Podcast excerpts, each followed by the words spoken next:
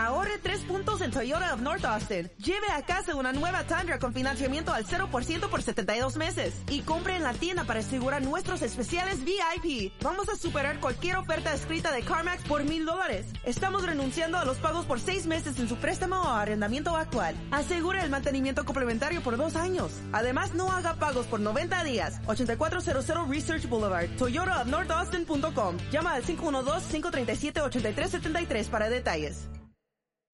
Hoy, además de conmemorar el Día de la Memoria...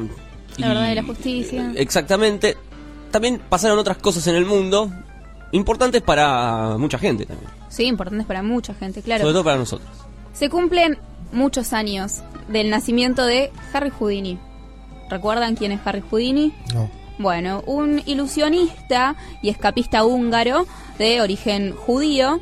Él nació eh, en Hungría y luego se fue a vivir a Estados Unidos. En realidad, eh, Harry Houdini no se llama así, su nombre es Eric Weiss, pero eh, como admirador de Houdin, que era un mago de, su época, decidió cambiar su nombre y se puso Houdini y le agregó la I. Em, lo conocemos a, a Houdini por todos los trucos que hizo, era muy famoso en su época y lo, lo importante, va, lo que siempre recordamos es su muerte. Supuestamente él falleció por mientras que estaba haciendo un truco, pero en realidad no es así. O sea, sí falleció haciendo un truco, pero no fue la causa principal. Él tenía apendicitis y un día, cuando termina de hacer un show, un grupo de, de estudiantes eh, le dicen que querían probar si su abdomen era tan resistente como él decía, porque él eh, hacía mucha actividad física y por eso podía hacer todos los escapismos y demás. Entonces empezaron a darle golpes en el abdomen. eh, y el que le daba los golpes era boxeador. El, el Houdini no lo sabía esto. Le empezó a dar golpes que hicieron que su apendicitis se inflamara mucho más, terminó teniendo una peritonitis. Él igualmente, a pesar de que tenía fiebre y que se sentía muy mal, siguió haciendo shows.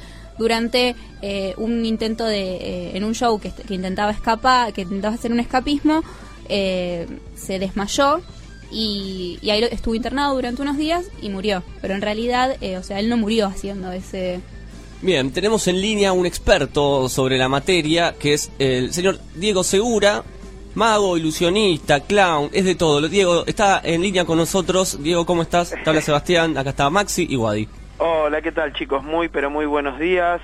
Eh, sí, acá, acá estaba escuchando un poco lo que decía ahí tu compañera. Eh, sí, primer, en primer lugar, eh, un día muy especial por, el, por la fecha que nos toca en nuestro país. Sí. Eh, pero bueno, hablar un poquito de lo que me, para lo que me convocaron a hablar, que es esta historia de Houdini, como bien decía ahí tu compañera eh, Guadalupe. Guadalupe, ¿cómo te va? Eh, sí, varias de las cosas que ella, que ella hablaba acerca de la historia de este escapista, mago, ilusionista, actor, eh, es cierta, es verdad que muere, muere en situaciones confusas donde un grupo de jóvenes le lo reta, digamos, le propone un desafío que era golpearlo. Dentro de ellos había un, un muchacho llamado William Lance, que era una prometedora estrella del boxeo universitario de Estados Unidos, le aplica un golpe con el cual él, va internado, tenía un, un cuadro de apendicitis, eh, está internado un tiempo, luego sale, realiza una función y durante la función él se desmaya en un acto de hipnotismo. La gente no sabía si eso era parte de la función o no. Eh, luego él es internado y a los pocos días eh, nomás fallece.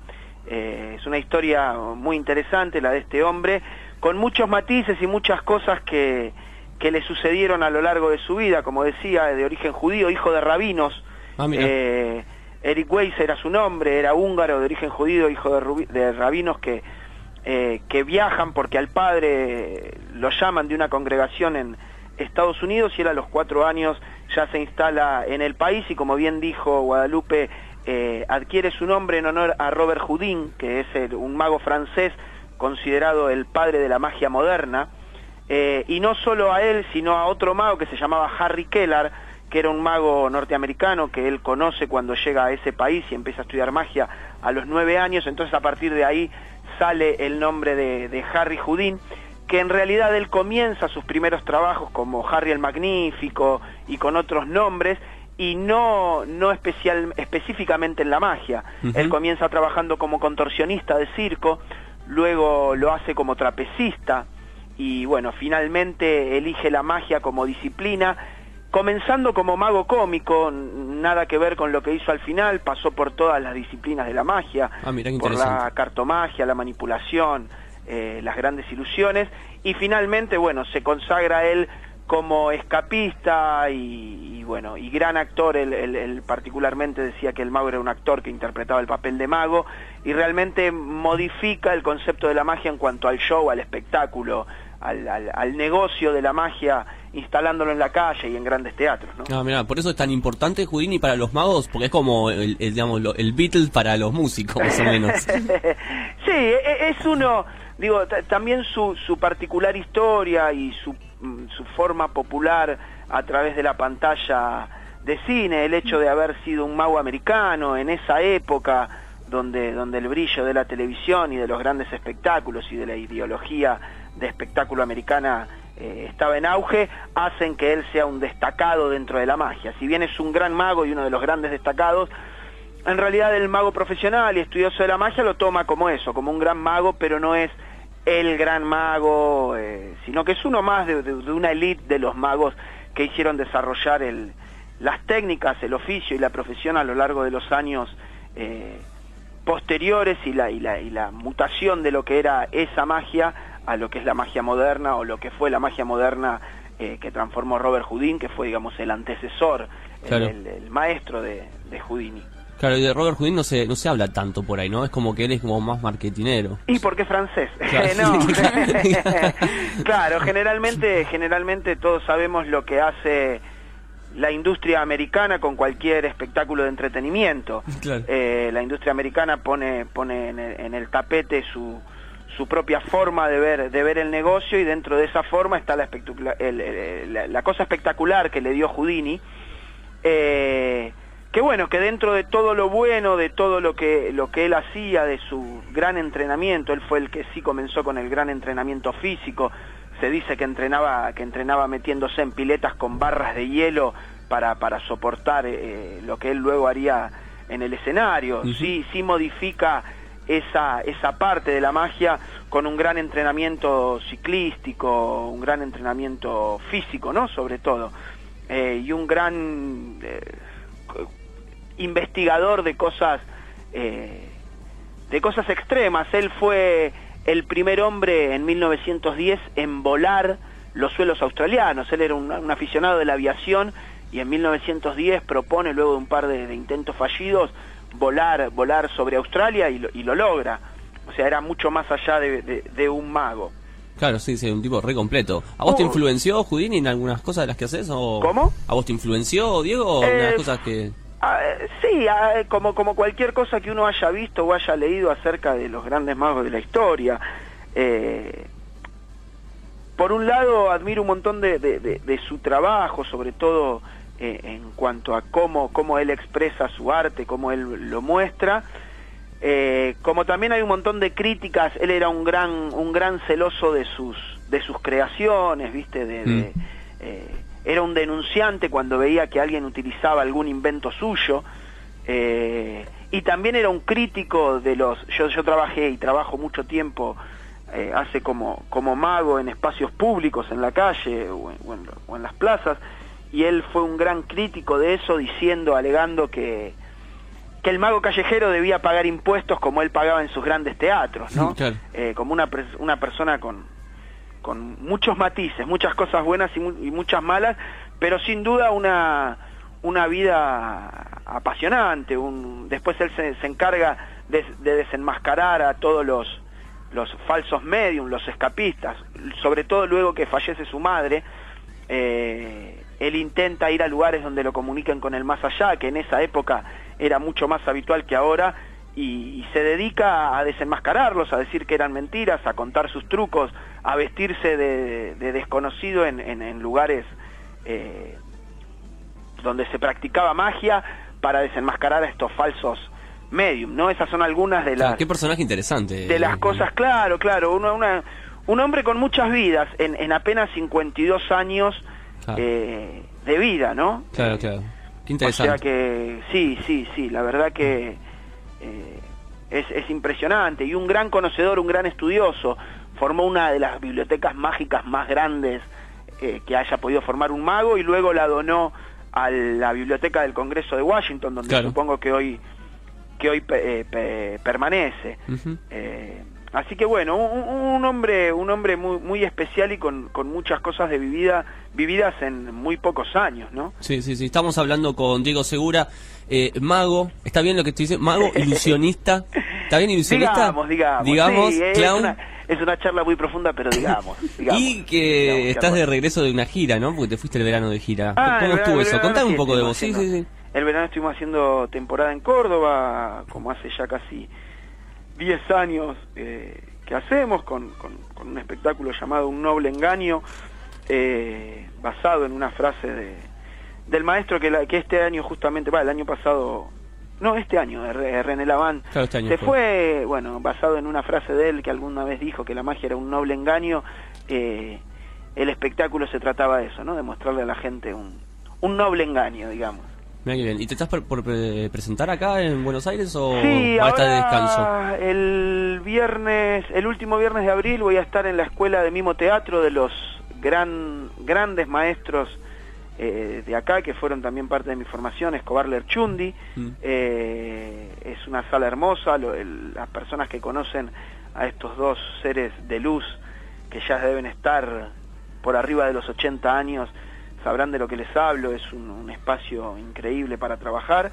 Y sí, generalmente todos los fines de semana estoy en algún, en algún espacio, pueden seguir, eh, digamos, donde pueden enterarse dónde voy a estar por Facebook a través de Diego Segura o a través de mi página en seguradiego.com. Eh, cualquiera de esos dos lugares vamos siempre dando las novedades de donde son las próximas presentaciones.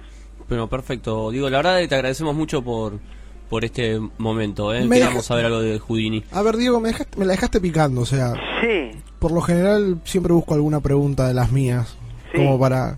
¿Qué opinás del mago enmascarado? cada uno hace su negocio, qué sé yo. Eh, no, no, no.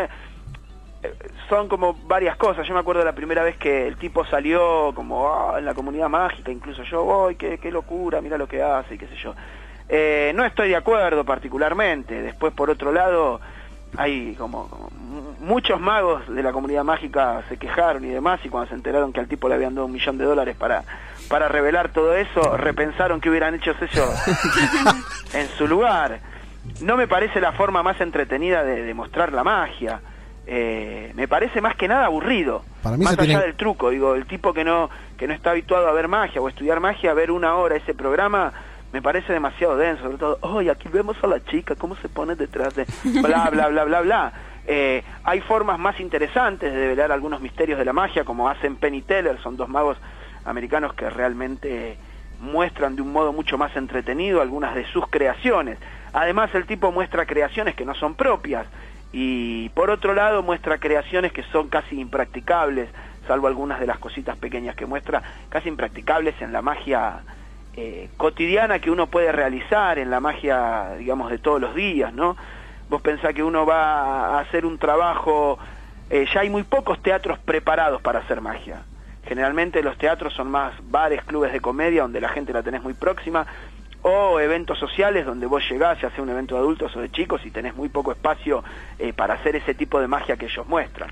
No estoy de acuerdo, no me parece tan grave, y qué sé yo, cada uno sabe lo que hace de su carrera artística, profesional, y, y dónde elige. Houdini lo hubiese mandado a matar. Eh, claro, algo así, o le hubiese cobrado la mitad de todo lo que hacía. Claro, claro, claro. Por ahí participaba también, se Más sumaba. que la, la- la importancia de él era sobre todo económica, ¿no? Un tipo muy, muy pendiente de lo económico y de nada, de sacar un poquito de plata. Es como el sketch ese de los Simpsons donde ven a alguien imitando a alguien de Chaplin y van y aparece un tipo de la nada y dice dame el 30%. Es verdad. Eh, es como, como un poco eso, ¿no? Un poco tratar de, de, de almacenar dinero, un mercader del arte, podríamos decir. Un gran artista, pero un mercader del arte. Claro, sí, le ponían la máscara porque no podía ocultar la sonrisa que tenía ese tipo de haber cobrado un millón de dólares. Se podría- Claro, igual hay, hay en, el, en el último capítulo del Mago Enmascarado, es un mexicano, el tipo se saca la máscara y explica... eh, ¿Por muy- qué lo hace? Claro, Explica. da una explicación muy mentirosa de por qué está haciendo lo que está haciendo. Nunca menciona el millón de dólares, ¿no? Claro, claro, claro, claro. Da una explicación eh, filosófica de que gracias a eso la gente se volvió a interesar en la magia y, cosas. Igualmente esto no obligó a los magos a repensar un poco, o sea, a rearmarse, a hacer nuevos No trucos. creo que el mago enmascarado haya obligado a eso, porque no creo que, que, que alguno de nosotros vaya a un comedor de casa de familia y haga desaparecer un elefante. Claro. Sí creo que la, la, la, la dinámica de la vida, la, la, la evolución, no solo de la magia, sino de, de cualquier cosa, tiene que hacer pensar un replanteo profundo nosotros los magos, los, los actores o, o la gente que se dedica al entretenimiento, porque hoy un antes una persona hacía aparecer un pañuelo o desaparecer un pañuelo o un bastón y era realmente sorprendente. Hoy un chico va a una juguetería, aplaude y los muñecos bailan. Claro, sí, es verdad. Entonces, ¿cómo haces para que, ah, bueno, apareció, desapareció, si yo aplaudo y baila un muñeco?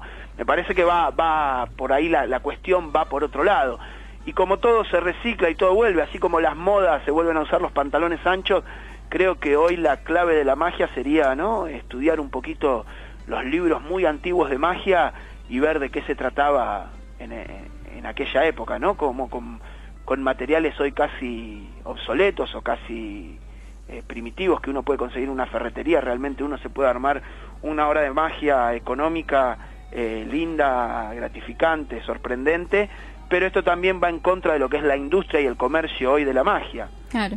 Eh, hoy las tiendas de magia eh, quieren em- eh, enseñarte, eh, hay, escuelas de magia donde Sí. te enseñan, donde hacen una carrera de magia para después venderte los trucos. Claro. Entonces, eh, es, es- es como una contradicción ¿no? en sí misma. Me parece que el ABC de la magia está en la manipulación y en la presentación. Sí, y también a veces le sacan importancia, ¿no? Porque en las jugueterías están esos esas cajas de trucos de 200 millones de trucos y vos lo abrís y tenés tres cosas. Es decir, ¿cómo? Es, mucho más difícil aprender a hacer cinco cosas bien que 200 cosas Claro, mal, como en cualquier disciplina, digo. Sí, sí, sí. Supongo que para un músico debe ser mucho más difícil tocar dos canciones bien que 300 que son parecidas. Claro. Eh, entonces en esto supongo que debe ser lo mismo, que me parece que la magia y el entretenimiento en general se tiene que replantear una, una forma de ver la cosa eh, para, para modificar y para hacer de esto algo más, más creativo, más interesante, más, más conmovedor, ¿no? Como la, la, la tinelización de la televisión no solo se ve en la, en la televisión, eh, hablo de tinelización no por Tinelli en sí, sino por el concepto. Eh, esa tinelización se ve en la televisión, se ve en la magia, se ve en el teatro, se ve en la pintura, se ve en la literatura. Digo, eh, eh, el, aspirante artista no debe, no debe solo hacer lo que el otro espera que haga, sino que ir atrás de la manzanita esa, sino que debe tratar de, de, modificarse, de que el arte sea una excusa para conocerse, para, para interpretarse, para descubrirse. Eh, me parece que a partir de ahí van a salir las cosas más interesantes en cualquier disciplina a la que una se pueda dedicar, ¿no? Exactamente. Estamos hablando con Diego Segura, mago, clown, que es otra de las facetas. Digo, muy interesante la, la conversación. Obviamente nos quedaríamos más tiempo hablando con vos y tenés Sí, pero la... yo no que me tengo que ir a cocinar para los chicos. Ah, bueno, es el, es el otro no, lado no, de la, no. del mago, ¿no? No, También claro, tiene claro, una claro. familia No, y chicos que alimentar. No podés hacer aparecer la comida arriba de la mesa Claro. mágicamente. Claro, no, no, ni puedo hacer desaparecer a los niños. claro, Diego, tenés la, la invitación obviamente acá a, a la radio Sí, cuando quieras, gracias, ¿sabes? gracias, gracias. Con. Sebastián nos conocemos hace muchos años. Sí. Gracias por la invitación.